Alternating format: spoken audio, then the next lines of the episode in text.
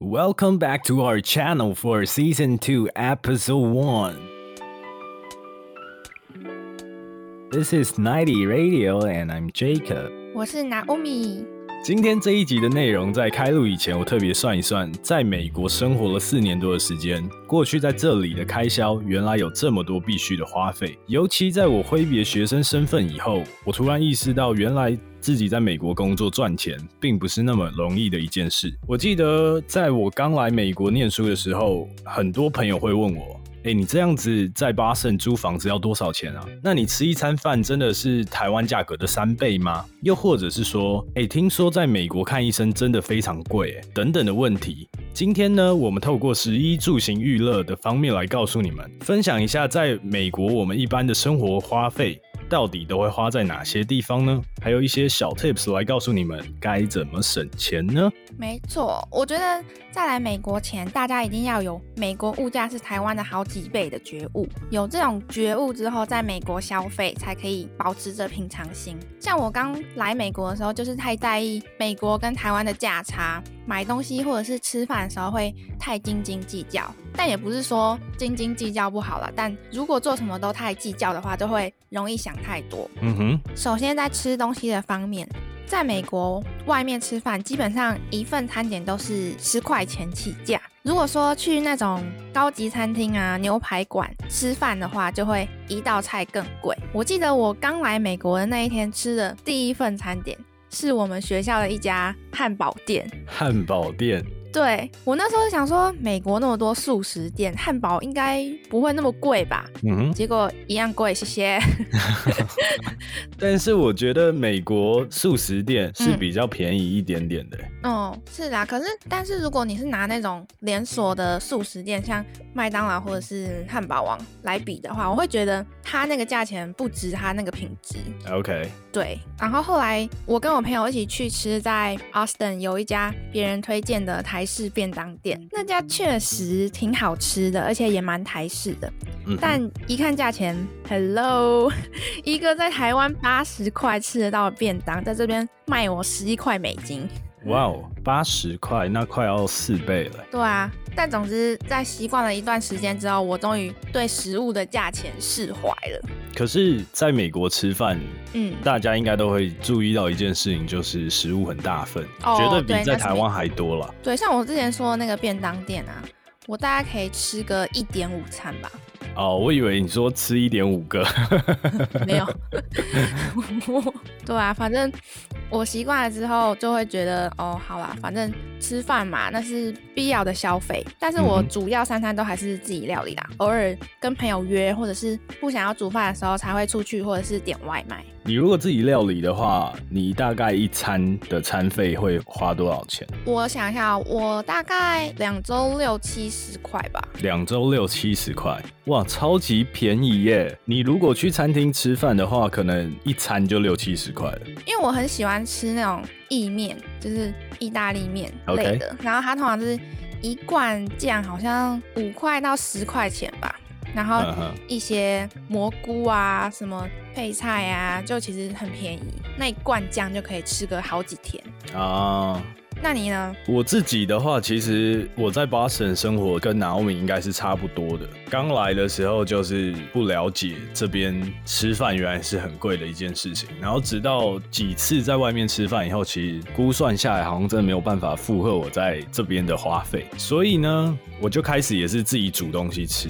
然后我印象很深刻的地方是，就我第一次煮东西就是煎牛排，然后美国的牛肉其实蛮便宜的，所以我记得吃牛排，然后可能你配一点米饭或者是其他的东西，就完全很饱，开销大概在六块左右。但是如果我出去外面吃牛排，可能就二十三十美金以上。嗯，没错。然后我想要跟大家分享一个很搞笑的事情。我自从怕去餐厅吃饭以后，然后我就开始想说，那我要买大量的食材，然后自己在家里煮。然后我记得我第一次去 grocery store 的时候，我大概就花了两百块美金吧。那么多？对，我很想买超级多的食物哦。然后那时候我的室友看到我的时候就说：“干，你这一定吃不完啊，到时候一定丢掉。”你是看到什么菜都想要抓一把？就是那个时候还在我想要尝试厨艺的时候，然后我就想说，哦，那我就这个花椰菜买一点，然后那个菜也买一点，然后高丽菜也买一点，哦，肉、牛肉、猪肉、鸡肉、羊肉全部都买一点，然后我才发现，哇靠，原来那个时候真的是变相的浪费钱。那你后来有吃完吗？当然没有啊，因为很快一些东西都会坏掉，而且我们那时候还是学生的时候，其实一半一半会在家里吃，一半会在外面吃。所以其实这个时间就会拉很长，你一天顶多吃那几餐而已，所以后来真的是就全部丢掉。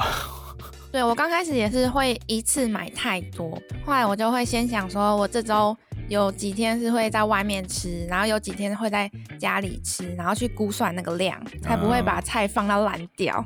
哎，我有一个朋友还很夸张哎，他是比如说买五天七天的量。然后可能到还剩下一天的量就要过期或坏掉，然后可是当天下午或当天晚上，就是我们一群朋友约吃饭，他就会说不行，我要回去煮饭，因为我再不煮我的菜就要坏掉。就剩一顿，他也要这样。对，但是我觉得这精神很很令我佩服。但你做不到。对，我觉得我当时做不到，可是我现在可以。刚刚讲到吃东西这件事嘛，其实我想要分享。自从来西岸工作以后，最长的吃饭模式大概就是点外卖。因为从我开始工作以后，确实是不见得每一天都有时间自己煮饭、吃饭、洗碗等等的。然后也因为疫情以后的生活，开始更常使用。外卖点餐方式，因为很方便嘛，然后甚至是我点外卖，我不见得要让他送到我家，我可以开车去拿。我记得在西岸平均外带一份食物大概会落在十五到二十刀，就是加完 tax。然后但是吃美式汉堡、薯条这种素食，大概是十到十五刀，就会稍微便宜一点。对。还比较便宜，没错没错。所以你常点外卖吗？我超少点外卖。我知道你现在在加州，就是餐厅会比较多，然后比较好吃。但是 Boston 其实我自己觉得，然后加上朋友讲的，就说 Boston 比起加州，其实好吃的店比较少。所以其实我蛮少去点外卖，因为我就很怕踩雷。啊 OK，所以你对于吃的其实也挺挑的。就是我会觉得，我都点外卖了，我还要吃不好吃的东西。Maybe 你真的自己煮也蛮好吃的。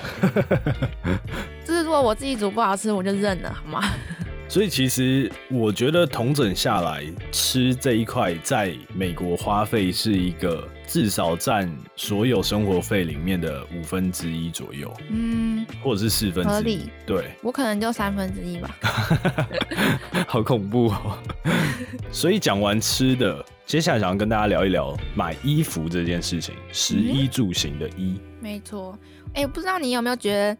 在美国的衣服普遍都是中价位以上的，就是很少会有低价位的衣服。我跟你讲，会这样子跟我讲的人，通常都是他逛的衣服价位比较高。因为其实讲到美国逛街买衣服这件事，其实大家直觉上会想到的都是偏便宜。因为美国买衣服最方便或最多的选择，应该都是在 Outlet。哦，有啦。对，就是 Outlet 的衣服，可能我们先撇开折扣季节不讲，可能就是在十块到二十块左右。你说 Outlet 吗？对，当然了，就是要看牌子，但大概在十块到三十块左右的这个价格。以前我们在台湾所追求那些牌子，可能在美国的 Outlet 买起来是相对比较便宜的。所以有一些人会有一些观念，就是在美国买衣服很便宜，但也就像 Naomi 讲的，其实在美国买衣服就是很多地方，如果你到了精品或者是一些设计师品牌的店，通常都是中价位以上。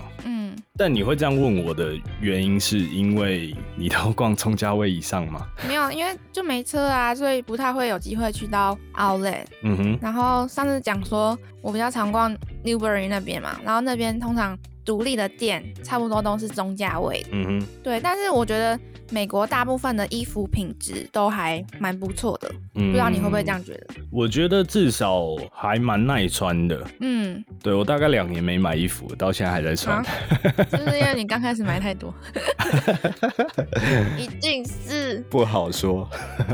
而且我觉得很惊讶的是这边。不会有盗版的牌子，像在台湾就会很常看到什么盗版勾勾啊，但这边真的连二手衣店都不会有盗版的衣服。我觉得这也是文化之间的差异，嗯，就是好像不会有人想要买盗版的东西，所以那些卖盗版的人在这边就没有办法生存。对，像我之前有一个排球比赛，然后我们的球衣 dress code 是红色的球衣，我就跑去逛二手衣店，嗯哼，结果刚刚好就看到有一件红色的艾迪达球衣，我还以为是盗版的，因为它很新，但是又卖的很便宜，多少钱？好像不到十块哦，哇哦，可能五块六块。超便宜的。对，然后我就回家查，因为我很担心它是盗版的。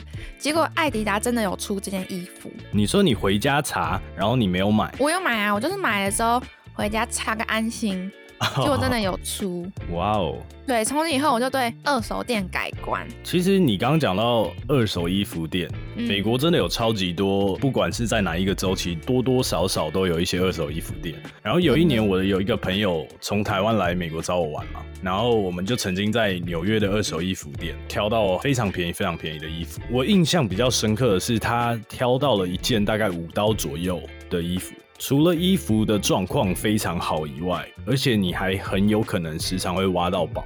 挖到宝的意思就是说，这件衣服可能已经绝版，然后可能很多人都在找，但是它的价格如果被炒起来的话，可能非常高，但是你却用五刀的价格就买到。对，所以大家要常常抽空去看看二手衣店。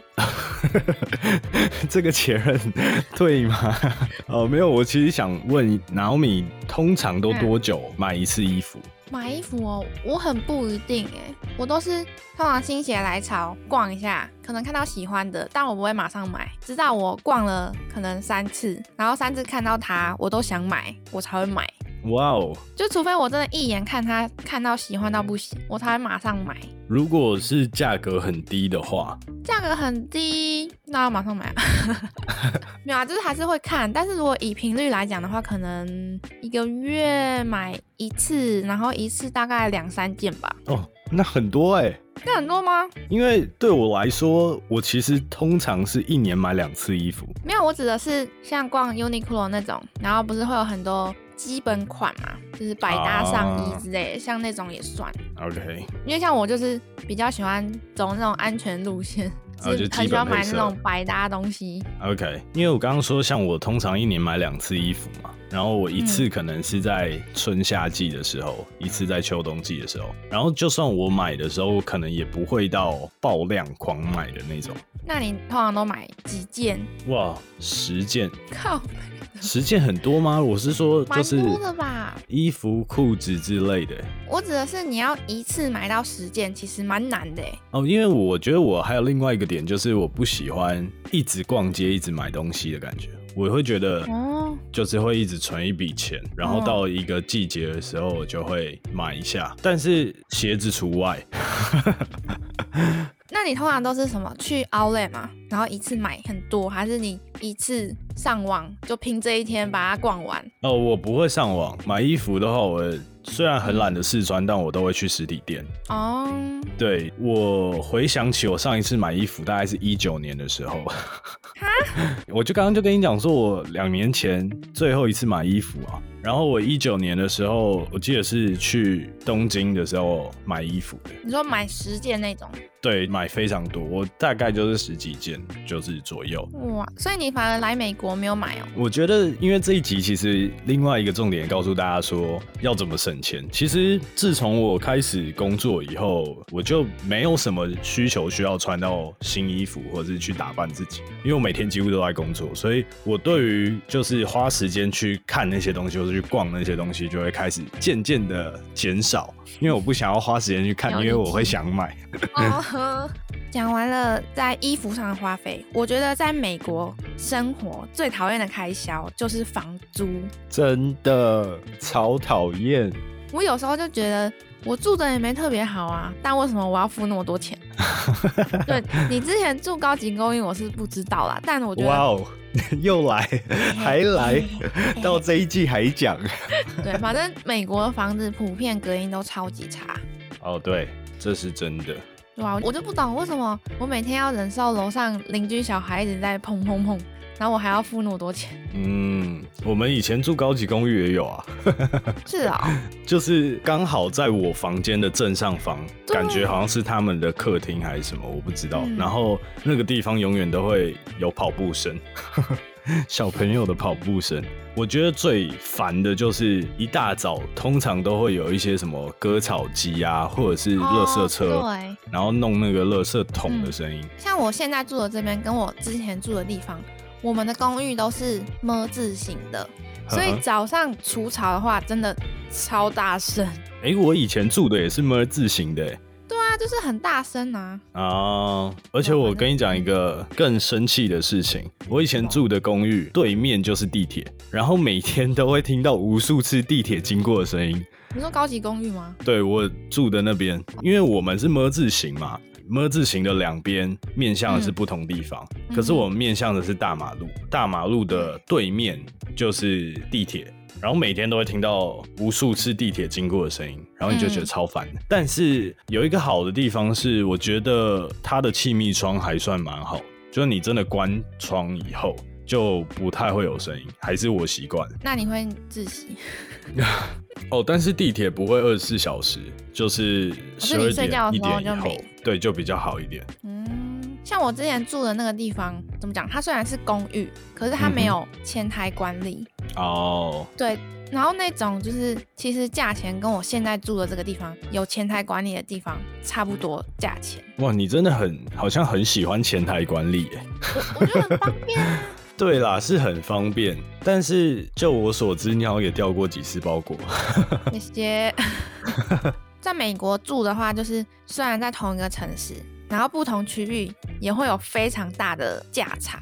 哦，对，像你之前提过，你住的高级公寓，其实价钱跟我现在住的地方没有到差很多。OK，那应该就是因为我现在住的这个地方太方便，哦，因为你是很市中心，然后其实我已经在很外围。对啊，然后在地铁旁边，哦，对，然 后我就要一直听地铁声，你又不用。但我要听那个球场声吗。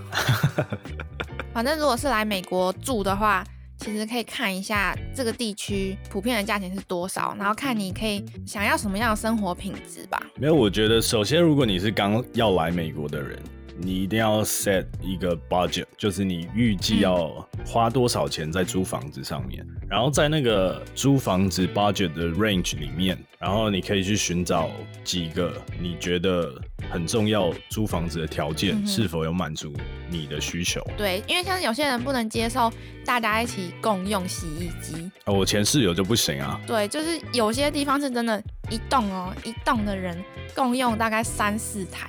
有点 crazy 了。我听说有人说过，租房子最好是可以压在你的总收入的四分之一左右，是最好的预算开销。但这件事情听起来其实是不容易办到，因为在美国各个州其实房价、房租差异非常大。以 Boston 市区和我现在在的 LA City 租房状况相比的话，我认为都可以说是在美国前五名贵的城市。对，然后其实，在前几集的内容中也有提到，百分之九十左右的人都住在 house 或者是 apartment 嘛。但我觉得嗯两者之间的房价差异常常会差到两倍或三倍的租金。嗯，我印象中，我在 Boston 住 apartment 的房租其实不算贵，大概在一千三到一千五。但其实自从我搬到 LA County，注意我是讲 LA County，我不是住在 LA City。所以自从我搬到 LA County 住在 house 以后，就发现房租瞬间少了快一半。然后其实对我来说啦，其实上班以后的生活并没有太多的时间待在家里。然后我觉得不论住在 house 或者是 apartment 的居住环境，对我来说其实好像没有差异非常大。然后这个对比可以给大家参考一下，如果你之后有想要来美国就是生活的话，嗯对，你可以比较一下看看租金这一方面。对，那两个地方都是各有利弊啊。对对对像我自己就是很不想要住 house，虽然我没有住过，因为我就是有听过朋友说什么 house 的那个室友很脏乱啊，可是他们又必须要共用同一个空间。哦，你不想要跟别人共用吗？我觉得干净就算了，可是如果脏乱的话，我会很想要自己去清。可是 apartment 你也是要跟别人共用空间呀。对，可是如果像垃圾的话，像 apartment 就会有那种集中的垃圾间，然后你可以去丢。可是 house 好像就是你就必须要自己。哦，没有没有没有，这个地方我要 correct 你的想法。House 就更方便，基本上家家户户每一个 house 外面都会有一个 trash can，就是两桶或三桶，然后你就是每天都把你的 trash 丢到那个桶子里面，然后就在你家门口而已，就会有人打开，然后把你的桶子里面的垃圾清走。然后这件事情可能房东来做或其他人来做。是哦，我以为都是要自己弄哎。那我错了。所以其实大家可以去上网多搜寻一下，就是住 house 跟 apartment 的差别。但我要强调一点，一开始我住 house 的时候，我会以为 house 就是没有像 apartment 就是比较高楼层，或者是可能隔音比较好。但其实住 house 没有特别吵，尤其我其实住在马路边，但其实就是我是住在整个住宅区，就是有很大的 area 全部都是 house。虽然有车经过在我的 house 前面，但是并不是特别吵，就是大家。可以参考一下，然后当然了，如果你有很高的预算，那你当然不用选择住 house，你可以自己租一间一 B 一 B 的 apartment，多舒服啊！舒服啊，还有前台。对啊，没错没错。那讲完了住，那来跟大家讲一下交通的花费吧。基本上在美国生活，主要就会分为两大种交通方式：开车或者是。搭大众运输工具嘛，那如果像是波士顿的地铁还算发达，就没有必要一定要买车。所以波士顿的地铁其实 compare 下来，其实算很方便的。真的，其实自从我到 LA 以后，哇，真的是没车就残废。嗯，对啊，所以。很多人都会问我说：“波士顿是不是不一定要买车？你是不是很多朋友没有买车？”嗯，然后我回想起来，好像身边只有我一个人买车。但是我还是要强调一下，就是我们现在就是单纯的讲 Boston downtown 的地方。但如果你要到麻州的其他城市或其他区域的话，或是要去 Outlet，对，还是要车。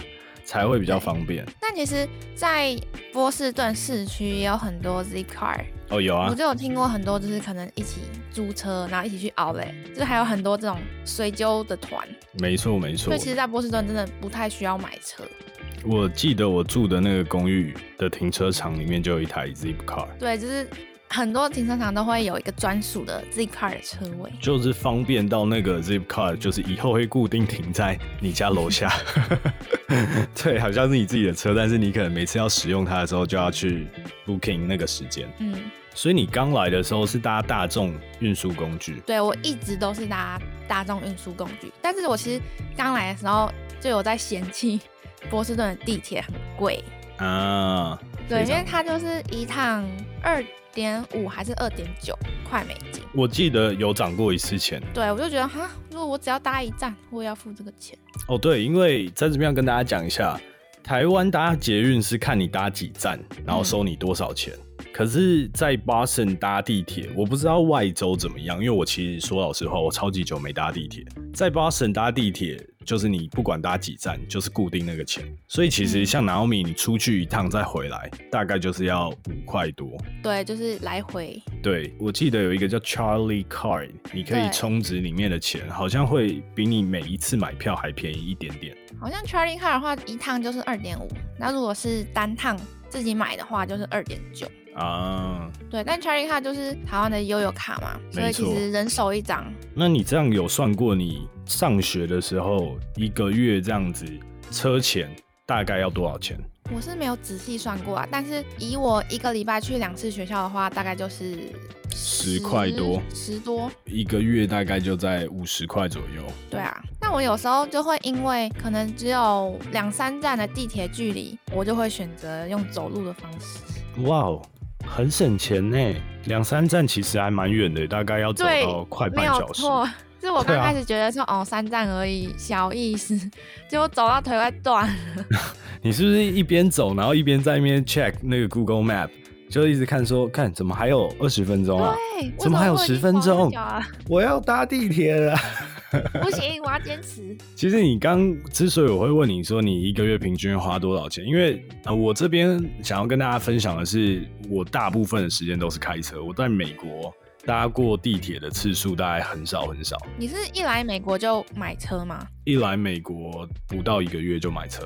哦，OK，应该说开车的部分有几个重点可以跟大家提到，比如说加油的油钱。然后这件事情，我不知道大家有没有发现，如果你长期住在东岸或长期住在西岸，有一件事情就是在东岸平均的油价真的比西岸便宜很多。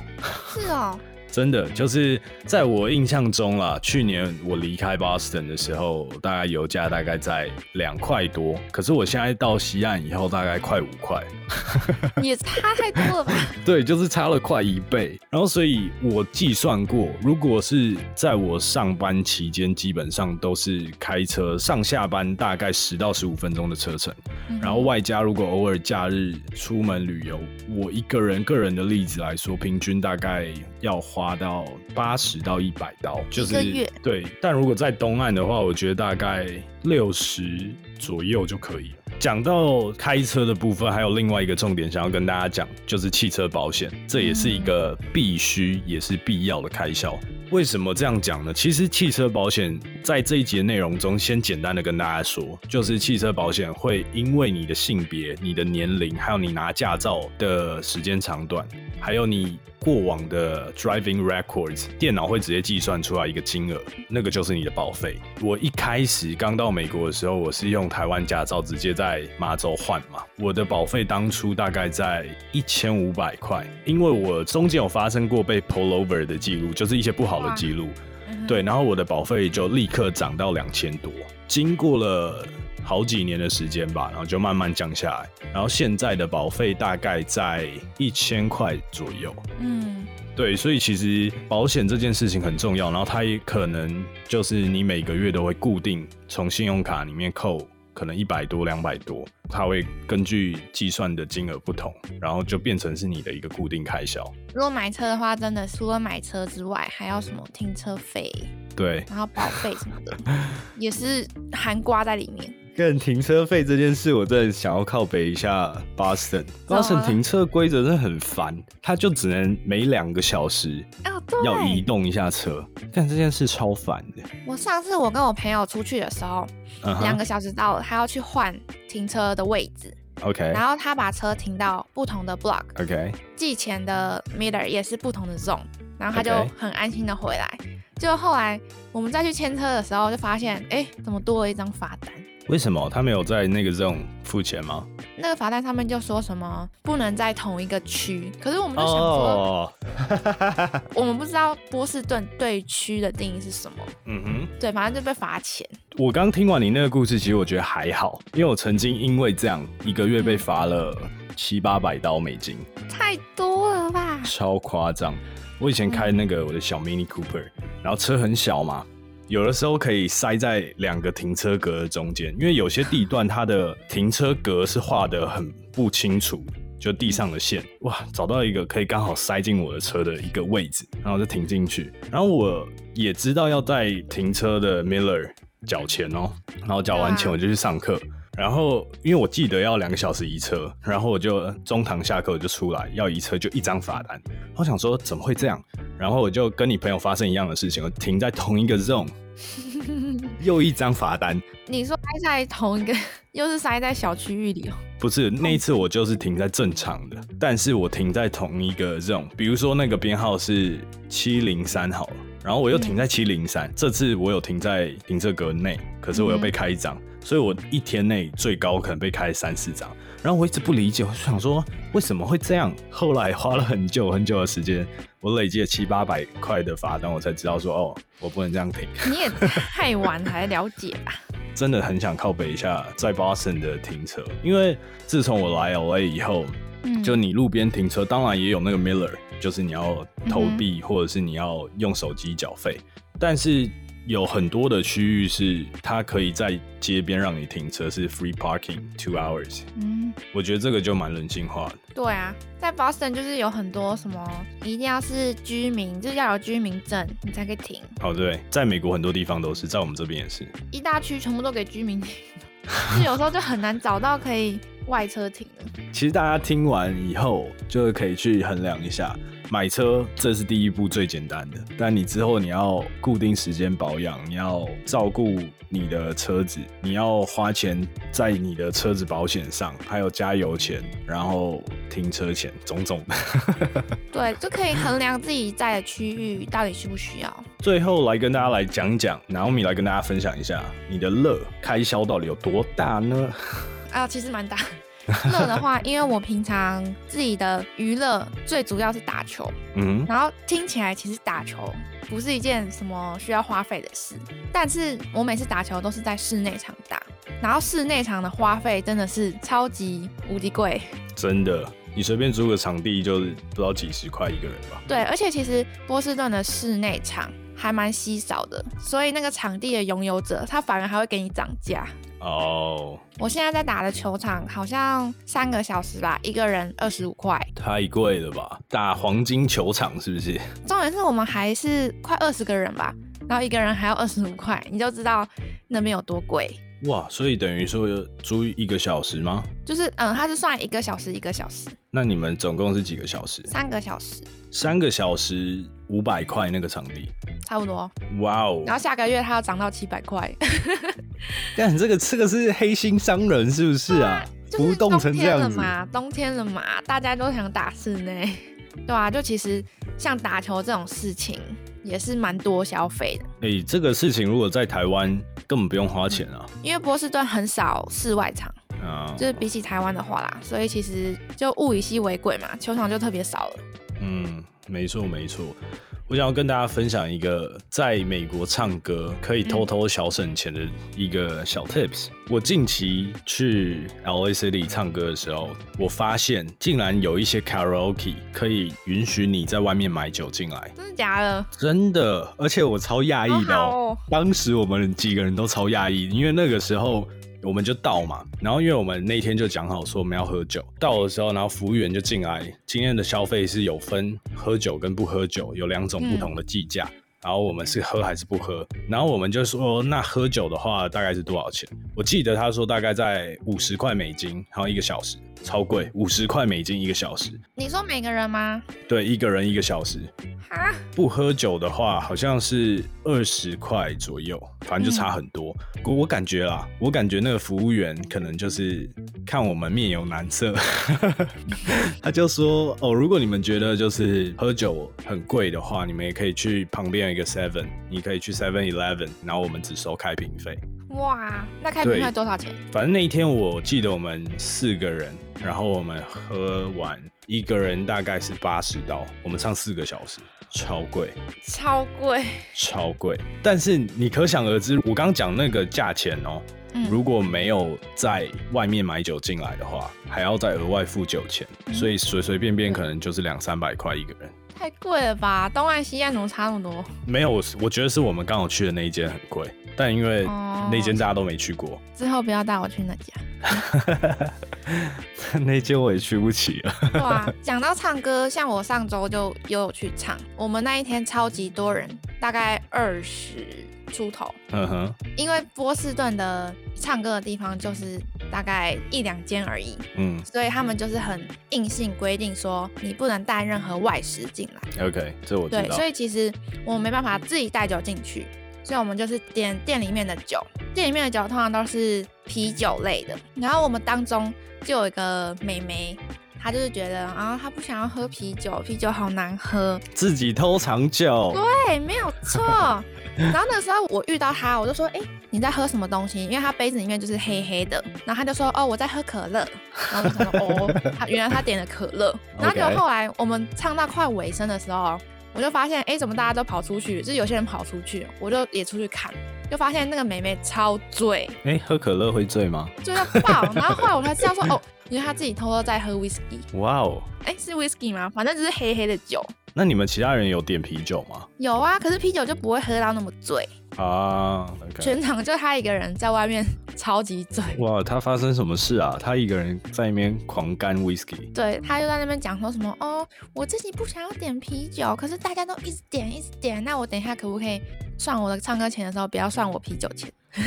哇哦，这个就尴尬了。常常会在美国出去玩的时候会发生这种事情。对啊，但其实波士顿能玩的地方真的不多啦。没错。所以如果真的是想要跟台湾一样有那种夜生活，或是跟台湾差不多的娱乐的话，唱歌我觉得是一个很奢侈的消费。对，但是又觉得啊，好像就是唯一的选择，不得不唱了啦。对啊，不得不爱啦。你知道我最近才跟我朋友聊天，很好笑。我说：“哎，你的休闲娱乐你都做什么活动？”嗯，他就说：“哦，因为我没钱啊，所以我就是一直找 hiking，可以哪里可以去 hiking 就就去。”哎，真的，美国很多都是那种什么菜园、果园啊，对，大自然的那种，就真的可以不用花到什么钱。对，像我今天去了一个 farm，进去大概十多刀。嗯，可以去蛮久的，还蛮有趣的，所以我就发现好像大家可以自然而然的，就是生命发展出另外一条出路。没有钱的话，我就去 hiking。我之前把超级排斥，就是 hiking 或是走 trail 那种东西。就我发现，像我唱歌什么的，一次可能就四五十块。嗯哼，我就不得不转向去 hiking 哦。但是你现在喜欢吗？嗯，我现在就慢慢喜欢啊，就不排斥。OK，好怪，为什么要排斥 hiking？你觉得很无聊是不是？啊，我就不喜欢走路啊、跑步这种。其实今天从十一住行娱乐整个分享完以后，我最后还想跟大家提醒一个地方。因为在美国，主要的支出除了住房、食品、交通，还有其他的生活必需品以外，还有医疗保健跟如果你有在工作的话，你可能会有需要税收。我想要特别提一下，就是在医疗保健方面，我觉得这个是。除了食衣住行以外，最需要和大家提到的另外一个重点，因为医疗保险通常在国际学生上是必要的，也是必须的。对，但是价格往往会比一般美国的成人相对便宜一点。嗯，但是还是要看你保的内容而定。在这边可以跟大家分享一个小故事。我曾经在 Boston 上课的时候，有一天晚上吃饱，没有来由的突然肚子超痛，然后我就到医院住院了一个礼拜。差点要进手术房开刀的那种，但大家可以想象一下，如果没有医疗保险的话，大概要花多少钱吗？你知道吗？不知道。后来我看账单才知道，一周的住院费、医疗费大概是两万多美金，超恐怖的，超恐怖的。所以这件事情很重要。